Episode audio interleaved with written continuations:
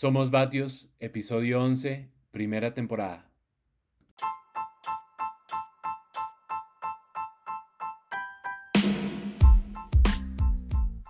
Hola, bienvenidos a un nuevo episodio de Somos Batios. Los saluda Germana Ponte y es un placer estar con ustedes nuevamente, como cada semana, trayendo información para todos. Muchas gracias por escucharnos y seguirnos. Quiero saludar como siempre al profe Genaro. ¿Qué más, profe? ¿Cómo va todo? Hola, Germán. Eh, bien, gracias. Espero que usted también y todos nuestros eh, oyentes y nuestros seguidores. Eh, hoy tenemos un tema importante que la gente me lo ha solicitado por redes eh, y queremos traer a una profesional de la fisioterapia para que nos hable acerca de los, de medios de recuperación que hay para el deporte de resistencia. Es una súper invitada, es la doctora Carolina Caicedo eh, nos conocimos cuando yo fui entrenador del Colombia Espación porque ella nos brindaba su apoyo en el equipo y nos acompañó a varias carreras eh, nacionales e internacionales. Y luego, cuando fui entrenador de la Selección Colombia, ella también nos apoyó con la parte de la fisioterapia en la Selección Colombia, principalmente en los Juegos Olímpicos de Londres 2012, que muchos de ustedes deben recordar. Mm, aparte de eso, pues después estuvo trabajando en el Sky y, bueno, es eh, la esposa de el siempre bien recordado Sergio Luis Senao. Eh, entonces, eh, doctora Carolina, bienvenida, muchísimas gracias por atender a, nuestro llamado y, bueno, y por acceder a compartir tu conocimiento aquí de una manera cordial, jovial, con todas las personas que nos siguen, que son principalmente ciclistas uh, amateur, aficionados, recreativos y entusiastas. Profe, muy buenas tardes a usted y a todos los oyentes. Eh, gracias por la invitación y muchas gracias por la presentación. Eh, y bueno, empecemos. Listo, hola Carolina, ¿cómo estás? Un gusto que estés con nosotros, acompañándonos aquí en un capítulo más de Somos Batios. Eh, pues nos place mucho que, que, estés hoy en este tema tan importante como lo hemos planteado los, con los, en los podcasts anteriores. Y hoy hablaremos de la recuperación, como ya lo decía el profe, y hay muchos temas que nos competen porque hay muchas dudas, muchas técnicas que no sé si sean eh, probadas o no, mucha gente hace X o Y cosas, mucha gente inclusive le tiene miedo a un tratamiento de recuperación terapéutica porque piensan que duele, que la fisioterapia es solo útil para lesiones o accidentes, es solo para deportistas, entonces cuéntanos un poquito como a, a manera de introducción, ¿qué nos puedes decir al respecto? Si duelen las terapias, se puede preparar de una mejor forma eh, pre-competición, post-competición para que efectivamente no haya lesiones? ¿Cómo sería ese tema? Bueno, básicamente hablar de recuperación en el deporte es facilitar, facilitar en el músculo, en el cuerpo ese regreso a un estado de reposo, a un estado activo funcional, después de entrenamientos o competencias. Si hablamos de un deportista de alto rendimiento, obviamente para continuar en la competencia. Si hablamos de personas amateur, aficionados, eh, que obviamente se preocupan más por su salud en esta nueva era, entonces hablamos de un impacto o menor impacto para mejorar su rendimiento, para mejorar su adaptación y para disminuir las lesiones en su cuerpo, que obviamente eso también nos lleva a disminuir las lesiones, a una mejor adaptación al ejercicio y a un mayor rendimiento deportivo. Bueno, em, a ver, te, pregunto, cuando, cuando yo me inicié en el ciclismo, que eso fue hace muchísimo tiempo, eh, no había nada mejor para mí que un masaje. Eh, eh, o sea, para mí eh, yo era un, ciclista con masaje y otro ciclista sin masaje. Sin embargo, hay algunas personas que son renuentes al tema. Eh, claro, después del masaje han surgido muchos otros medios, pero quisiera que nos hablaras algo de los beneficios del masaje y qué tipo de masaje es el que, el que se debe emplear con los, con los ciclistas o con los atletas de resistencia. Bueno, profe, el masaje, el masaje es algo que yo pienso que viene de, épocas ancestrales del ciclismo y continúa. O sea, si usted mira el staff de diferentes mm, equipos deportivos, equipos ciclísticos deportivos, Jumbo Visma, eh, Ineos Granadier, bueno, X, obviamente está el staff de los masajistas. Le voy a decir una cosa, en, la, en los artículos académicos, el masaje como tal no tiene como ese mm, impacto que sí lo tiene en los diferentes en el, en el ciclismo, me hago entender, no hay como tal estudios donde digan el masaje eh, disminuye o facilita la recuperación muscular. Sin embargo, ¿qué se ha visto? Lo que usted dice, yo siento o yo sentía, me sentía un ciclista después del masaje o si no tenía masaje. Eh, básicamente, ¿qué se tiene que hacer en el masaje? Más que el masaje, como acariciar o esto, es movilizar la fascia muscular. Al movilizar la fascia muscular, usted lo que ayuda es a que, uno, haya un retorno venoso, dos, a que se disminuyan las tensiones en el músculo. Obviamente de eso hablamos de economía del esfuerzo, o sea, ese músculo va a ser más eficiente posteriormente. Eh, también aumenta el riego sanguíneo en las partes que usted lo masajea y al aumentar el riego sanguíneo, pues obviamente eh, se eliminan mm, desechos que obviamente generaron en el músculo. ¿Qué pasa? El masaje no debe ser muy fuerte. ¿Por qué? Porque el ejercicio produce pequeñas rupturas, eh, pequeñas rupturas de los músculos. Entonces, si usted hace un masaje muy intenso, lo que genera es aumentar la inflamación y disminuirá el proceso de recuperación. Hay otra cantidad eh, de técnicas, por ejemplo, el hielo, ¿sí? aplicado de forma local o duchas de hielo, eh, que son mucho más eficientes o que combinados generan esa eficiencia y esa recuperación adecuada, recuperación deportiva adecuada, que es importante. La gente le teme al hielo, pero es que el hielo disminuye esa inflamación que se, produjo por el ejercicio. Eh, básicamente voy a, voy a mm, hablar de un médico deportólogo que decía que no hay que inventar que el agua moja, o sea, para recuperar o optimizar esa recuperación en los deportistas, y hablamos de los ciclistas, hay sueño, el dormir y el descansar bien, una buena alimentación, importante, una buena alimentación y medidas físicas. ¿Cuáles son esas medidas físicas? ¿Pasivas o activas? ¿Cuáles son las pasivas?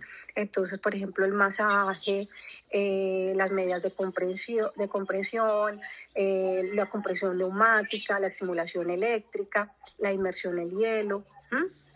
Todo esto, lo que hablábamos para optimizar esas estrategias de recuperación.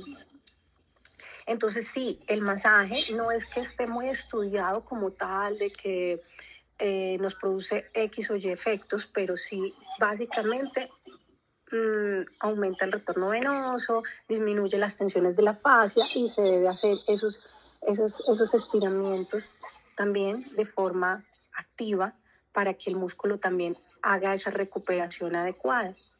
Doctora, eh, pues gran, gran parte de las personas que nos siguen, que nos escuchan, son eh, deportistas recreativos eh, especialmente en ciclismo y algo de running.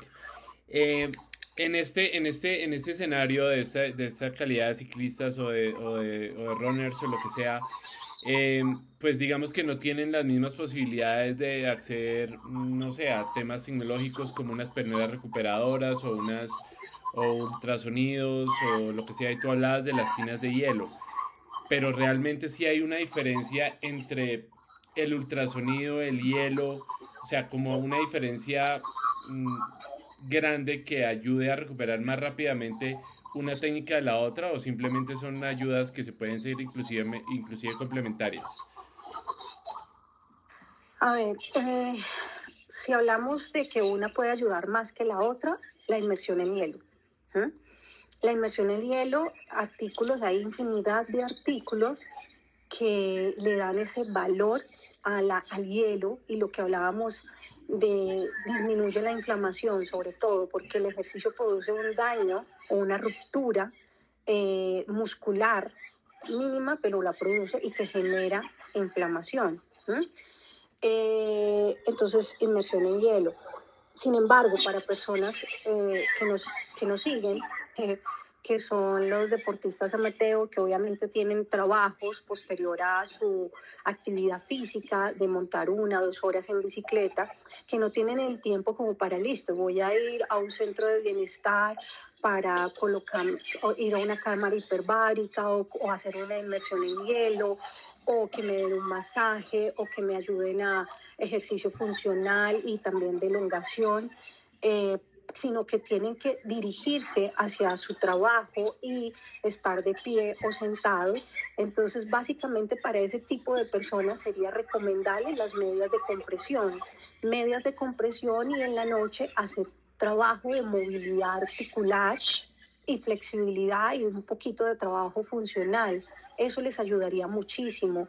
Uno, para la disminución de ese daño muscular. Dos, para la disminución de la inflamación. Tres, para que haya un aumento del retorno venoso. Y cuatro, para generar ese equilibrio entre la movilidad y, la fuerza de su cuerpo para posteriormente, eh, obviamente, recuperar y poder ser eficiente, efectivo y funcional al otro día en su entrenamiento con disminución de riesgo a lesiones. Si eso no pasa, empieza un círculo vicioso de dolor, de lesión, de cansancio, que obviamente el cansancio te va a llevar a la lesión. Doctora, y más o menos cuánto, si uno, si uno va a hacer una inmersión en hielo, ¿cuánto tiempo debería ser el recomendado? Bueno, las inmersiones de hielo son 15 minuticos, uh, de 10 a 15 minutos, a una temperatura de 5 bueno, 5 días a 15 minutos a una temperatura de menos de 15 grados. Entonces, en, una, en un balde con hielo o en una tina con hielo. Mm, y posteriormente elevar las piernas y descansar, descansar. Realmente, mire, y se los hablo en, hablo en serio, a personas que obviamente tienen jornadas laborales después de su entrenamiento, es importante el descansar, el descanso, el descanso que es el dormir bien, el tener eh, ciclos de descanso adecuados, no intermitentes, eh, el evitar las pantallas por lo menos dos o tres horas antes de ir a la cama el tener el, el, eh, sus horarios de sueño que sean regulares. Si tú, si tú, por ejemplo, un día te acuestas a las 9, otro día te acuestas a las 11, otro día noches viendo series de Netflix a la 1, pues obviamente el sueño no va a ser reparador y no vas a tener un ciclo, un, un ciclo de sueño adecuado porque porque no estás adaptando tu cuerpo a eso, a dormir a horarios adecuados. Y el sueño es necesario. La alimentación en un deportista profesional o amateur, la, alimentación es muy adecuada. Yo creo que obviamente ya lo han tocado eh, en vatios, en Somos Vatios, eh, que es importante la alimentación para una recuperación deportiva adecuada.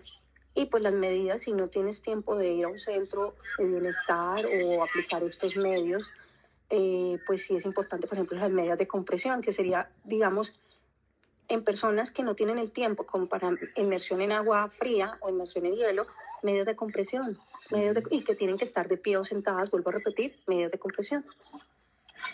Ok, bueno, doctora. Eh, la ciencia no, no termina de ponerse de acuerdo. Unos días dice una cosa, otros días dice otra. Eh, yo crecí como ciclista y luego me formé como académico eh, sabiendo que la movilidad y los estiramientos pues eh, ayudan mucho al, atleta en diferentes sentidos. Ahora están bastante cuestionados, sobre todo antes de. Y hay algunos artículos que incluso dicen que, que el estiramiento y tal como, como nosotros lo conocemos es puede llegar a ser perjudicial.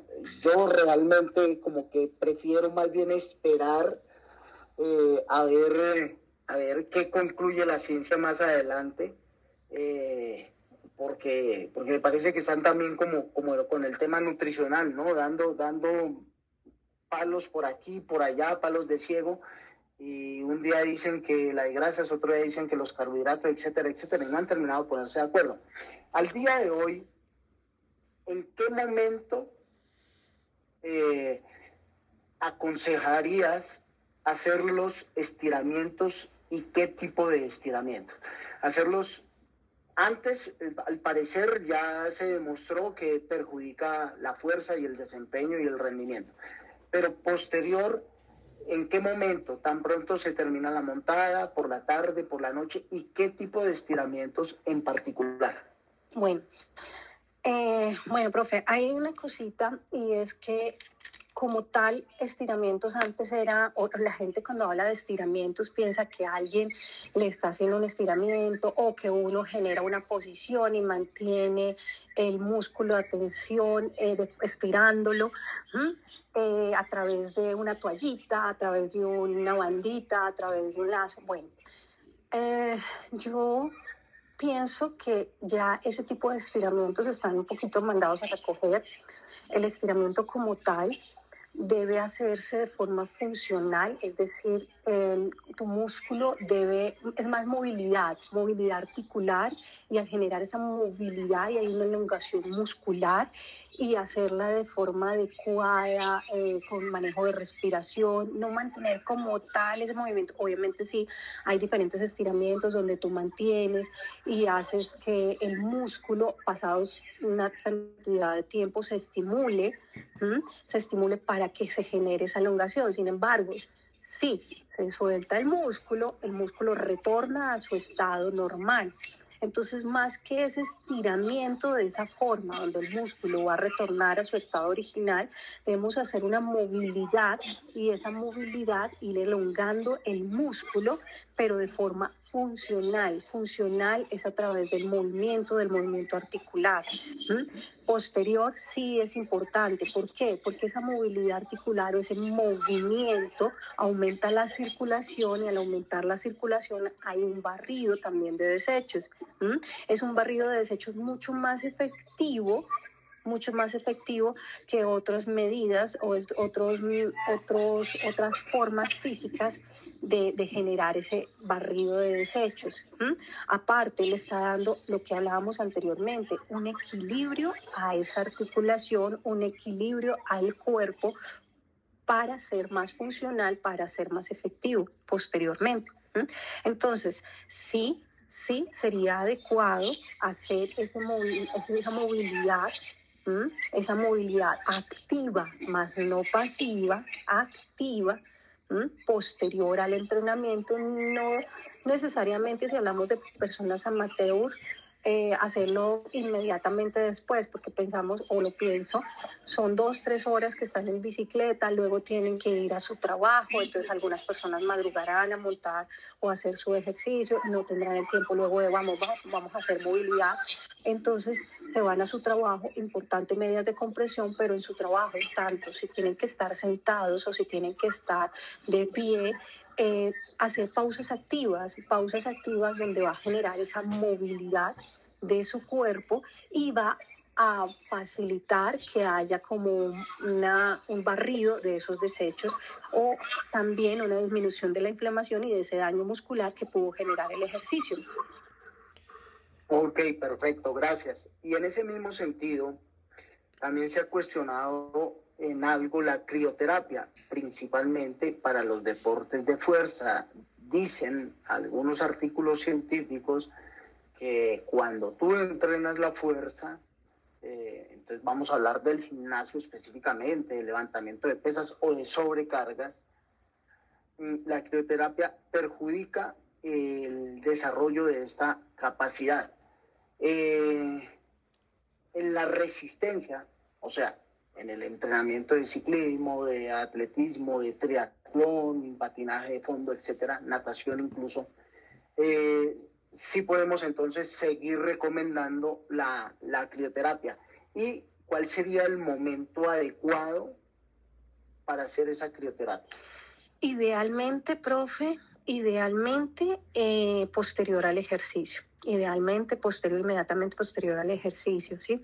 ¿Por qué? Por lo que hablábamos que hay un daño muscular, que ese daño muscular produce inflamación, que produce la ruptura de vasos sanguíneos, de pequeños vasos sanguíneos, entonces la crioterapia hace vasoconstricción y vasodilatación posterior que aumenta que se disminuya esa, esa, esa inflamación, ¿sí? Idealmente sería posterior al ejercicio. Obviamente, eh, pues una persona que trabaje, que llegue de su entrenamiento y tiene que ir a trabajar, pues obviamente no puede gozar de ese beneficio. Por eso sí es importante las medidas de compresión o asistir a un centro de bienestar posterior donde puede aplicar, por ejemplo, puede tener cámaras hiperbáricas para ayudar a aumentar eh, su aporte de oxígeno, aumentar también a una vasodilatación, donde haya un barrido de desechos, bueno, una persona que también pueda hacer masaje, pero ahí volvemos otra vez, hay daño muscular, hay ruptura de vasitos, depende también,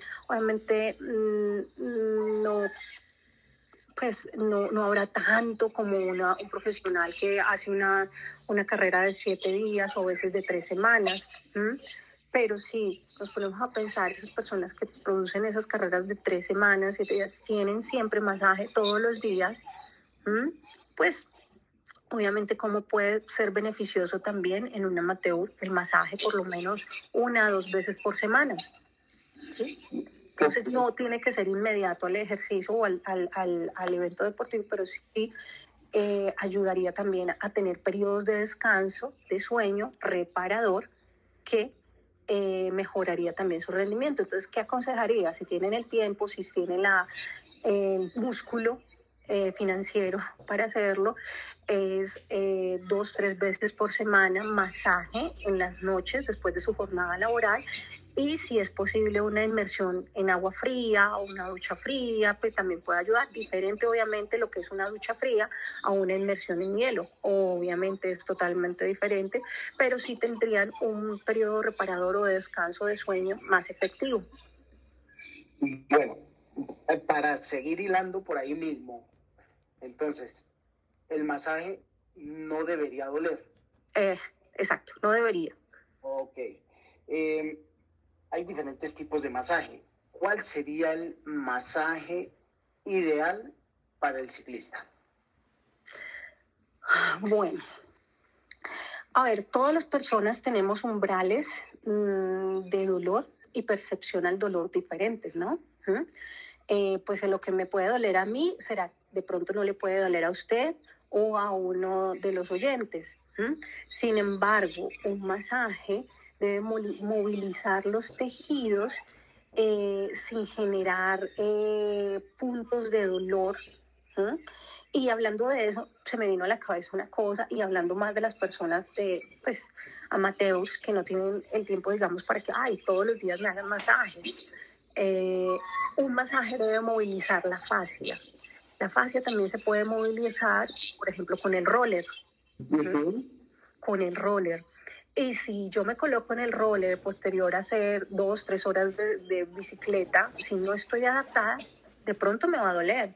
Pero si yo voy generando también una adaptación a eso en cuatro o tres semanas, no me va a doler colocarme en el roller todas las noches. Llegar de mi jornada laboral, hacer ejercicios en el roller, que hay ejercicios muy adecuados, lo que usted hablaba en otro episodio busquen a los profesionales, al César lo que es del César. No es descargar un video en YouTube y decir, me coloco en, el roller de esta y esta manera. No. Eh, personas que realmente sepan cuál es el rango de movimiento que determinada articulación tiene o puede ejercer y, y, y personas que te puedan guiar en eso.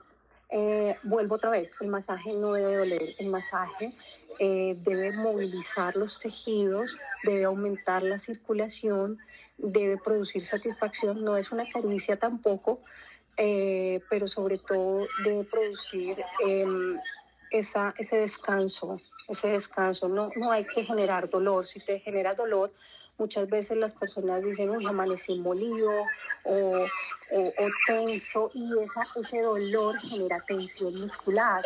Y si tú tienes tensión muscular, pues puede ser más propenso a que generes una lesión. Entonces, pues ahí podemos... Bueno, ya hablamos del frío. Vale.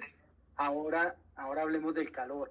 El sauna, el turco, el jacuzzi, y, eh, paños de agua caliente. Yo, yo recuerdo, bueno, eh, hace, ayer, eh, mi mamá, que en paz descanse, me ponía paños de agua caliente en las piernas con sulfato de magnesia y eso también, también yo sentía que, que, pues un efecto benéfico. ¿Qué hay, qué hay respecto al, al calor? Y se podría combinar con el frío o unos días una cosa, otros días otra o definitivamente no? ¿Cómo sería? Bueno, hay muchos artículos también que ya ahora mencionan que el calor no es tan eficiente.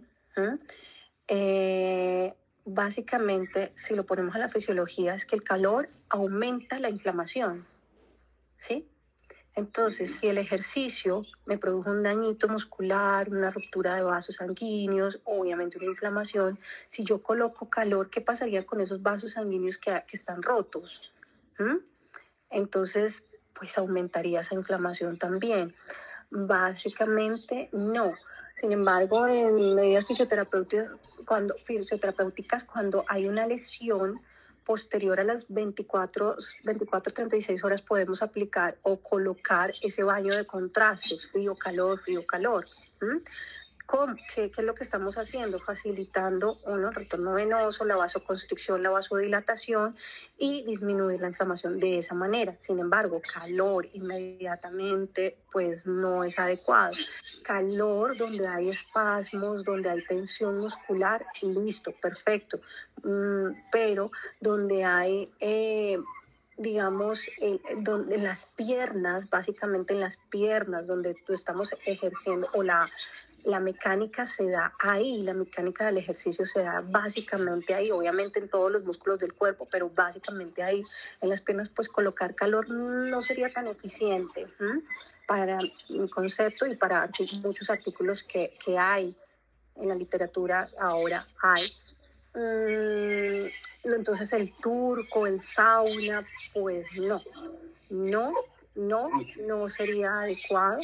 Aparte, el ejercicio también produce una deshidratación y esto como baños turcos o sauna generaría una deshidratación en el cuerpo, un desequilibrio metabólico y lo que se busca para una recuperación muscular adecuada es ese equilibrio metabólico, esa, esa optimización del cuerpo, de su metabolismo para generar esa recuperación, por eso la alimentación, por eso la hidratación.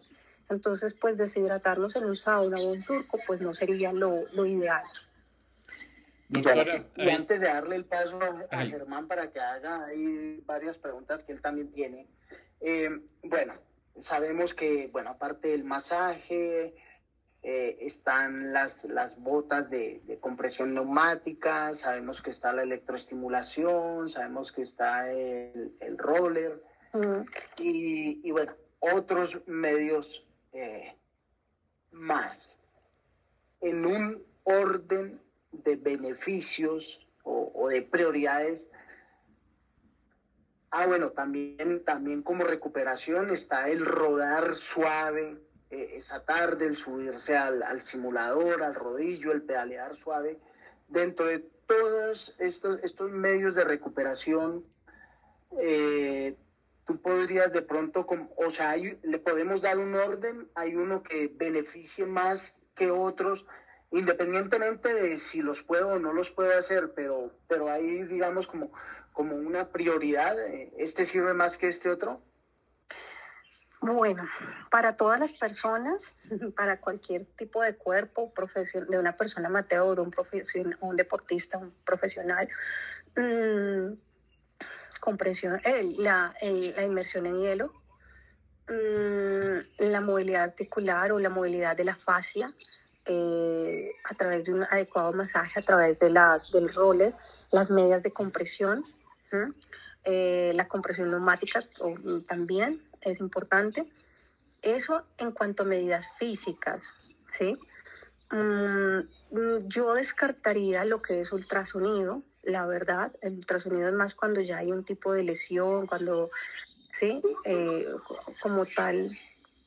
Mm, ¿Qué más? Eh, y obviamente, obviamente, bueno, también las cámaras hiperbáricas también funcionan para uno, pues para una recuperación hay mayor oxigenación del cuerpo. Al existir la mayor oxigenación del cuerpo, que eso también lo produce el masaje, pues obviamente el cuerpo como que se genera una vitalidad, mayor vitalidad y un,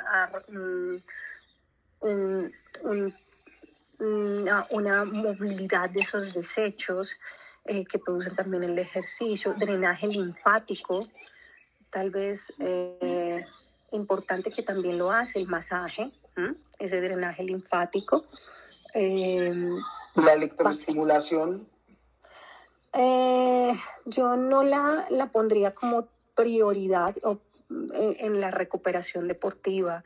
Está muchísimo más por encima de eso, una movilidad articular, activa, activa activa. Es más, esa movilidad articular está generando también actividad muscular está generando un mejor equilibrio en las articulaciones. Y al existir ese equilibrio en las articulaciones, tú puedes generar una demanda que es el deporte como tal o tu actividad deportiva en esa articulación una demanda adecuada donde vas a prevenir esa lesión. Entonces, esa movilidad articular adecuada, funcional, y ejercicios funcionales también. Sumar, mira, para esa recuperación yo también, ¿qué haría? Sumar eh, programas de ejercicio funcional dentro de mi recuperación y eso ayudaría. Ejercicio funcional es ejercicio de tu propio cuerpo, fuerza con tu propio cuerpo, estabilidad, propiocepción, que te va a disminuir en lesiones y te va a ayudar a recuperar fácil o mejor, optimizar tu recuperación deportiva. Ok, gracias. Doctora, dentro de lo que hemos hablado en anteriores capítulos, hemos eh, ahondado en el tema del gimnasio, hemos hablado de lo importante que es el gimnasio y trabajar la fuerza para preparar el cuerpo y fortalecerlo y evitar lesiones. Generalmente cuando uno llega a un fisioterapeuta es porque ya está fregado, ya está lesionado alguna cosa. Generalmente uno no acudiría eh, como un deportista amateur a un fisioterapeuta para mejorar su estado físico previo a una competencia o previo a, pues, previendo que uno no se va a lesionar. Entonces, tú hablas ahorita los ejercicios de propiocepción.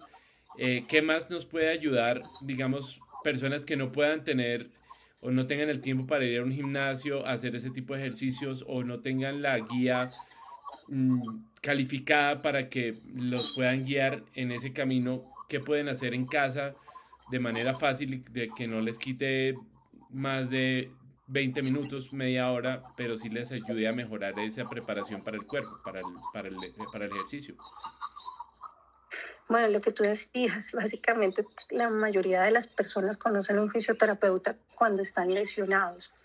No debería ser, no debería ser. Eh, me adhiero tal vez a lo que hablaba del médico deportólogo que nos decía, los fisioterapeutas no tienen que estar solamente tratando a una persona, a un cliente en una camilla. Los fisioterapeutas tienen que prever que haya una lesión, cómo se prevé y cómo se evita que haya una lesión con trabajos funcionales. Entonces, pongámonos a pensar, el cuerpo es un, motor, es, un, es un, una máquina, una máquina perfecta que genera movimiento, el movimiento es mecánico, son, son, diferentes mm, que, eh, estructuras que se forman o que se mueven armónicamente eh, y esas estructuras demandan o necesitan de un equilibrio, un equilibrio en flexibilidad, movilidad y fuerza. Entonces, ¿qué lo queríamos o qué ¿qué buscaríamos en todas las personas que van a empezar un deporte o que ya están en un deporte? Es ese equilibrio. ¿Cómo se, cómo se puede trabajar ese equilibrio? A través de su propio cuerpo, cuerpo con posiciones adecuadas, con manejo de la respiración, con diferentes em, eh, mm, balanceos de su cuerpo, eh, cargas de peso en las diferentes articulaciones. Eh, y básicamente, listo, una persona que no tiene mucho tiempo, uno, trabajar su núcleo, que es el core. Obviamente, el core hay una parte que se debe trabajar, que es el abdomen, pero también hay que trabajar la columna lumbar. Sí, el ciclismo demanda una, una posición, si tú no tienes una fuerza abdominal adecuada, entonces vas a compensar con movimientos inadecuados para generar esa fuerza en los miembros inferiores, ¿sí? Entonces, eso, esa, esa, ese desequilibrio en el núcleo te va a llevar también a lesiones. Dos, un trabajo en la cadera, que ese balance y va a ayudar también a que ese, ese núcleo, ese core, sea o produzca una fuerza efectiva para los miembros inferiores. Entonces, una persona que no tiene tiempo o casi tiempo pues, para eh, un trabajo adecuado muscular, importante trabajar cadera y core. Y vuelvo otra vez a lo que decía el Hay personas que son especializadas, o sea, son especialistas en ese trabajo. No solo es ir a un gimnasio, meterme en un gimnasio y empezar a hacer lo que otros hacen. No, las demandas mías son diferentes a las demandas de otra persona. Mis necesidades en mi deporte son diferentes a las de otro.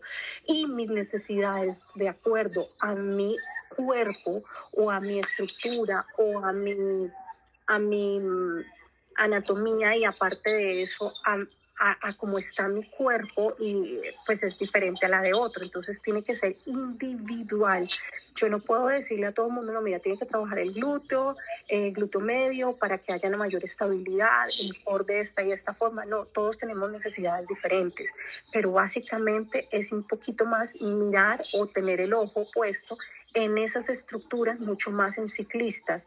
Y obviamente, si hay, a ver, todos nos movemos a través, hay diferentes cadenas musculares, anteriores, posteriores. Resulta que si una cadena muscular mía está cerrada, digámoslo así, o no tiene la, la, la, adecuada movilidad, pues obviamente eso va a generar compensaciones en mi cuerpo. Y ahora, esas compensaciones en mi cuerpo las llevo en la bicicleta, entonces obviamente la mecánica mía no va a ser igual a la mecánica de otra persona y mis necesidades no van a ser iguales a las de la otra persona. Y el trabajo de fuerza no va a ser igual al trabajo que genera en otra persona.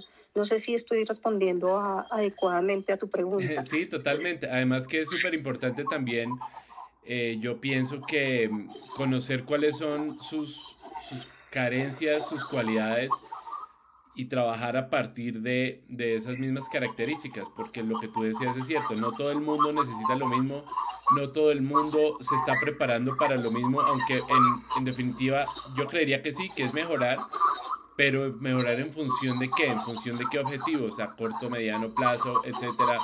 Es muy diferente el tipo de corredor que uno sea ya en temas un poquito más profesionales.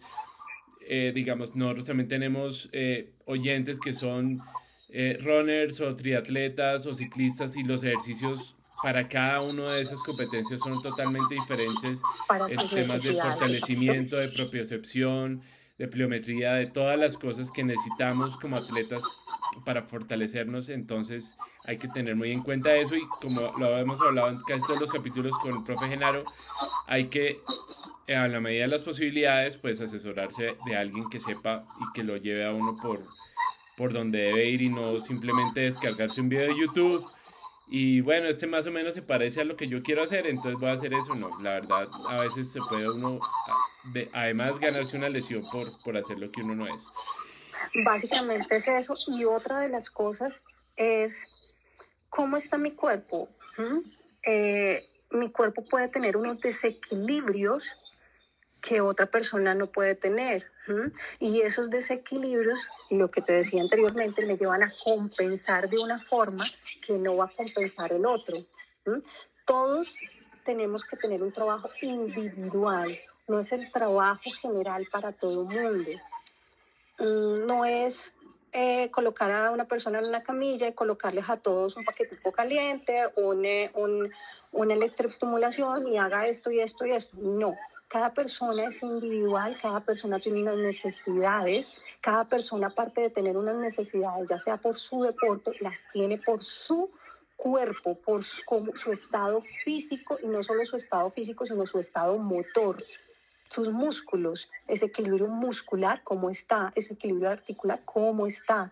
Y de acuerdo a ese equilibrio, esa es la máquina que va a responder a las necesidades que yo tengo en mi deporte. Entonces, si yo tengo unas necesidades en mi deporte que son estar en una bicicleta, pedalear, y donde voy a utilizar, obviamente, también se utiliza el dedo, el grueso artejo para generar esa fuerza, igual que como en una marcha, en la marcha, el grueso atejo, el dedito gordo, en la bicicleta también. Entonces, ¿cómo están mis gastronemios? ¿Cómo está mi sólido? ¿Cómo está, sí, cómo está el equilibrio de mi rodilla? ¿Cómo está el equilibrio de la cadera? Desde el pie se ve hacia arriba y desde el núcleo también hacia abajo, desde el núcleo hacia arriba, desde el abdomen hacia arriba, desde el abdomen hacia abajo. Es todo, es todo, es un conjunto. Y lo que hablaba anteriormente son cadenas, pero hay que mirar cómo están ese, ese cuerpo, esas cadenas musculares, esa fascia que me está llevando a un movimiento feliz, que sería un movimiento articular armónico, un movimiento sin tensiones y un movimiento que no me a generar más tensiones. Doctora, hay un tema, eh, como ya casi para concluir, y es em, la ventana metabólica.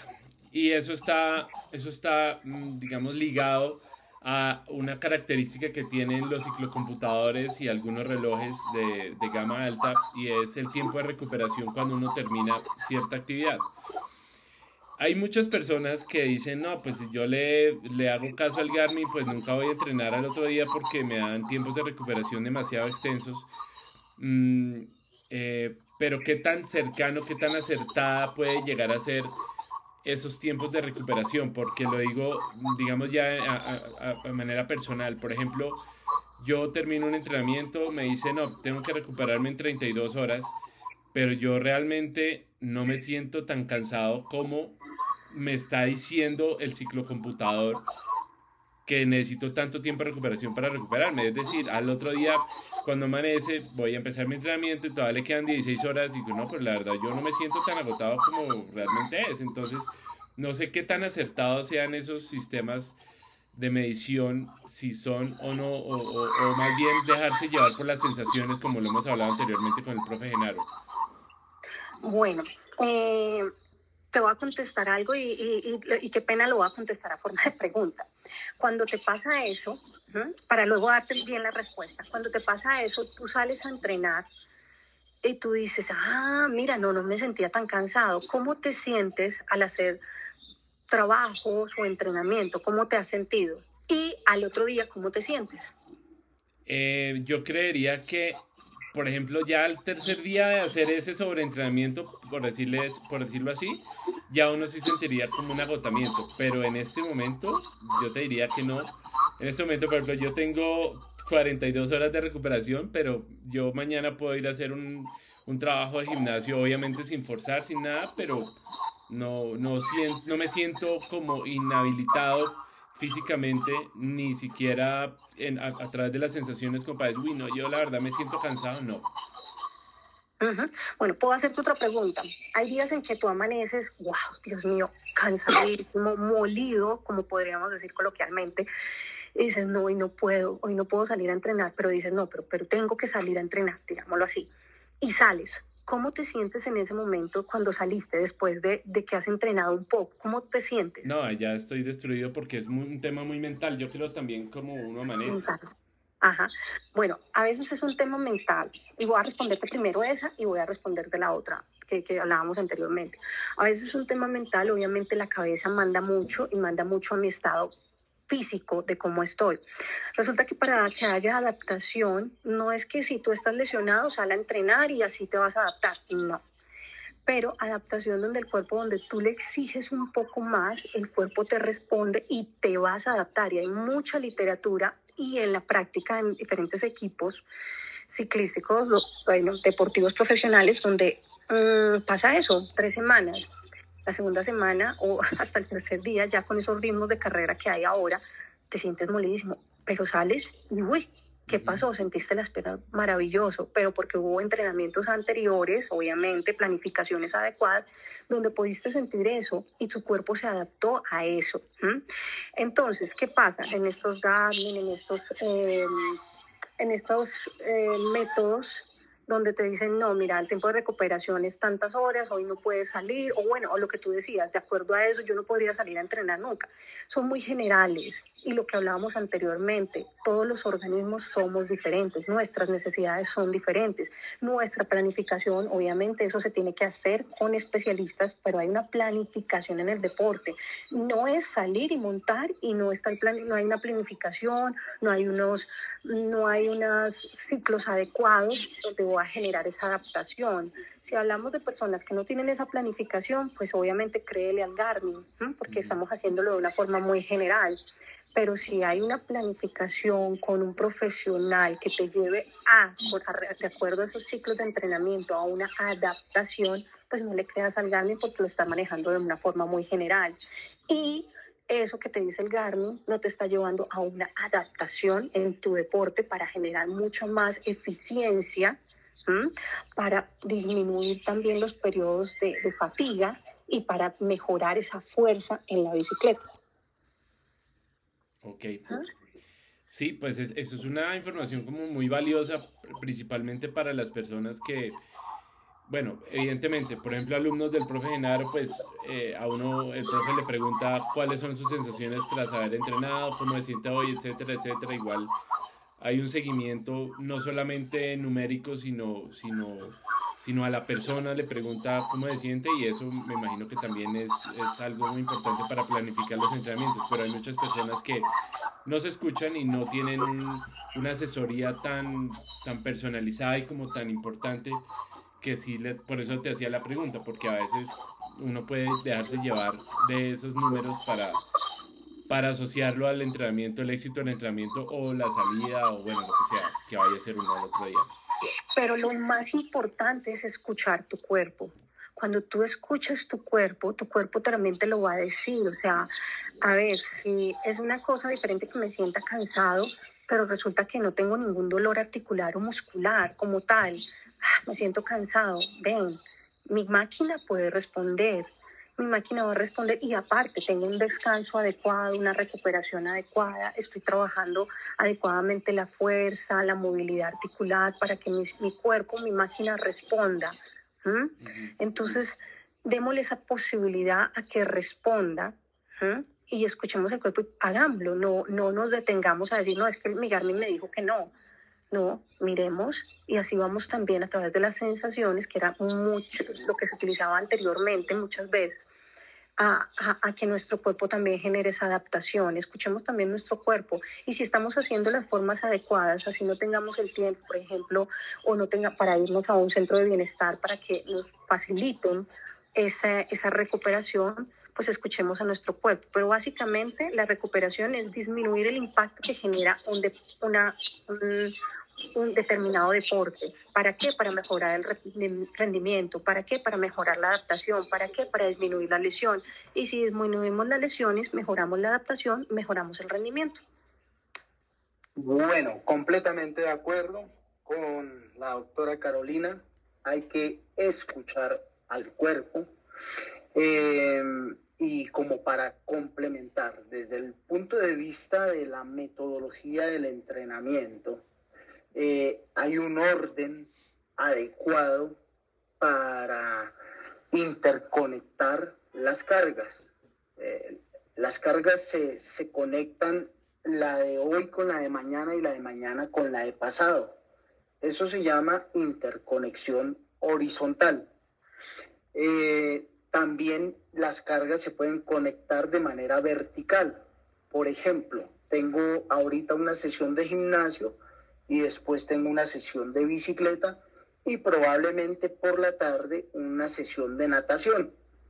Eso se llama interconexión vertical. Entonces, pues la metodología del entrenamiento contempla cómo es esa interconexión ideal. Y cuando uno empieza a planificarle a un atleta X o a una persona X, pues uno lo hace digamos, basado en la teoría. Y en la metodología. Pero la única forma de individualizar el plan y de irlo mm, personalizando y esculpiendo de acuerdo a esa persona es a través de la comunicación. Y obviamente dentro de la comunicación están las sensaciones. Está, me sentí bien, me sentí mal. Este entrenamiento de 1 a 10 lo sentí así de duro. Hoy me siento descansado, no me siento descansado. Eh, profe, hoy arranqué a entrenar y definitivamente vi que no pude y aborté la misión y demás. Entonces, ¿a dónde va este complemento de, de comentario? Que mientras no haya comunicación, el entrenamiento es carpintería. ¿Sí? Eh, yo sé que esto va aquí, y esto va aquí, y esto va aquí, y punto, y, hágale y, cumpla usted con lo que tiene que cumplir. Eh, como quien dice, haga caso eh, y, haga lo que está en el plan y no, y, no pregunte, no cuestione que aquí el que sabe soy yo. ¿sí? Esa es una posibilidad de, de un entrenamiento, digamos, autoritario. Pero si yo quiero que eso no sea carpintería, sino que sea una escultura, que sea, porque es que el entrenamiento deportivo es arte, es el, el arte de esculpir al atleta. ¿Y, ¿Y quién lo esculpe? ¿Quién es el escultor? Pues el escultor es el entrenador. ¿Y cómo hace de eso una perfecta obra de arte? Pues con el feedback, con la realimentación que el ciclista me da a mí como entrenador todos los días. Eso es lo que a mí me permite personalizar e individualizar. Y muy cierto, muy cierto también lo que dice la doctora Carolina. Si yo veo que hoy no estoy en condiciones, aunque el plan diga lo que diga, yo no tengo por qué someter al cuerpo o forzarlo a un extremo eh, como si fuera una máquina. Pero también yo tengo que saber diferenciar exactamente qué es pereza y qué es fatiga. Cuando es pereza, me tomo un tinto bien cargado y a entrenar.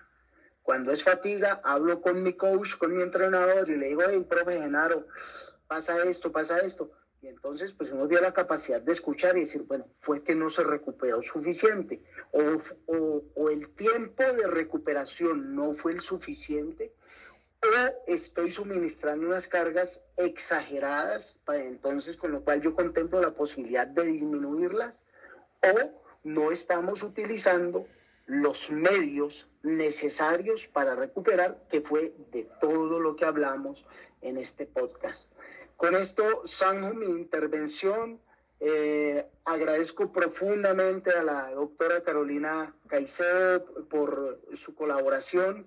Eh, y agradezco eh, profundamente a Germán y obviamente a las personas que nos escuchan.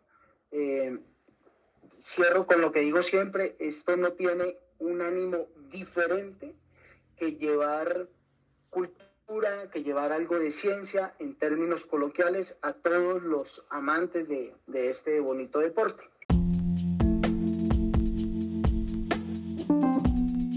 Doctora, pues muchas gracias por acompañarnos en este capítulo hoy Somos Batios. Eh, si las personas te quieren encontrar en redes sociales, ¿cómo te encuentran para hacerte preguntas, consultas, bueno, lo que sea? Eh, bueno, Germán, muchas gracias a ustedes, muchas gracias al profe Genaro. Eh, bueno, mm, yo me encuentro como FST, fisioterapeuta Carito. básicamente pueden encontrarme o hacerme preguntas ahí. Sin embargo, quisiera como concluir que no solo son medidas físicas, eh, sino es una, un complemento de todo. Alimentación, descanso, para que, se haya, para que haya una buena recuperación deportiva. Y la parte de la cabeza, la psicología. Es importante también el trabajo psicológico en esa recuperación. Listo, Carolina, muchísimas gracias. muchísimas gracias, profe. Muchas gracias por un capítulo más. Eh, nos vemos entonces en ocho días y muchas gracias a todos nuestros oyentes por acompañarnos y por seguirnos.